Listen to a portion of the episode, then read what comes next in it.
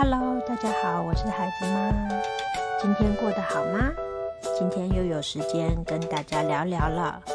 我现在在上班，在公司里面，因为这间是间新开的店，所以很很 quiet，所以啊、我有时间来和大家聊聊。尤其今天我又是上整天班，十二个小时呢，所以不找一点事情来杀杀时间，真不知道怎么度过这十二个小时。唯一值得庆幸的是，因为今天是整天班，所以回家的时候，孩子爸应该和女儿已经先睡了，所以我又可以有一点点的 me time。好啦，今天借这个机会，想要跟大家聊聊 long distance relationship。我觉得我可以和大家讲讲这个，是因为我和孩子爸在结婚之前，基本上都是 long distance relationship。我固定在这里，他倒是到处全球乱跑。我觉得应该是九十五 percent 我们交往的期间都没有住在同一个城市的。其实啊，结婚了之后的第一年，他也是住在别的城市，大概开车要两个小时的地方吧。那个时候还算近，所以他每个周末都回来。有些人觉得我们结婚了之后还做这种长距离恋爱这种事情很奇怪，可是那一年我觉得我是超级开心的，周末还是可以约个会，像谈恋爱一样。然后周一到周五就是自己上班，大家各自顾自己的。然后我也有时间照顾我的父母，做一些其他的事情，跟朋友出去玩，他管都管不着，很开心的那一年。对，这里就要讲到了。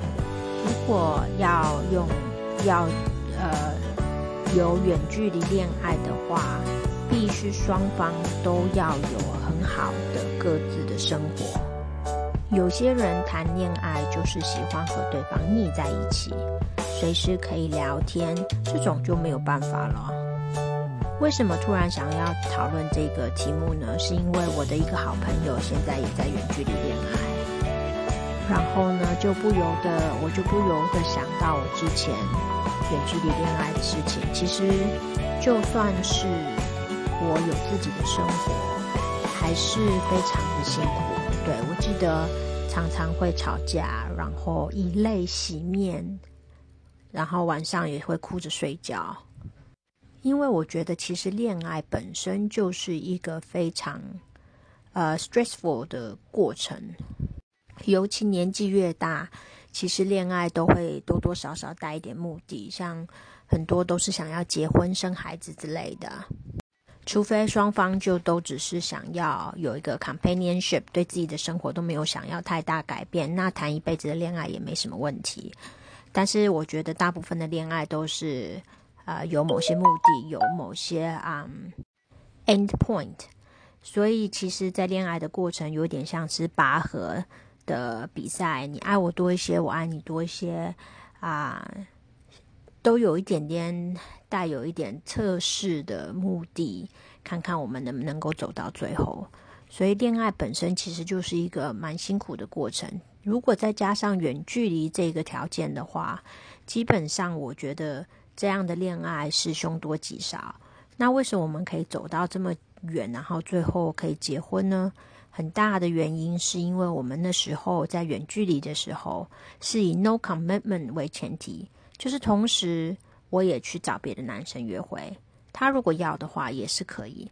如果能这么做的话，对于有时间压力的，尤其是女生的话，感觉会比较安心。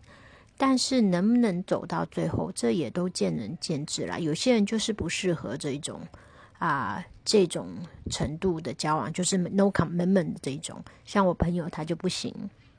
然后他是那种呃喜欢跟对方黏在一起，每天都要通电话这一种，这远距离恋爱对他来讲真的是非常的辛苦。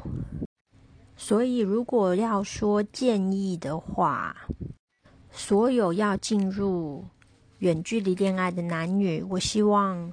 啊一点点的经验分享啦，就是要有个心理准备，这个会非常的辛苦。最好是把双方的 expectation，就是双方的预期感降低，然后各自去发展其他的呃交友圈之类的啊。这段远距离的时候就不要太认真了，越认真就会越痛苦。我觉得最好是抱有一个有缘总会走到一起。的这种心态吧，最好双方都还在冲刺事业或有其他的 commitment，这样时间也比较好分配。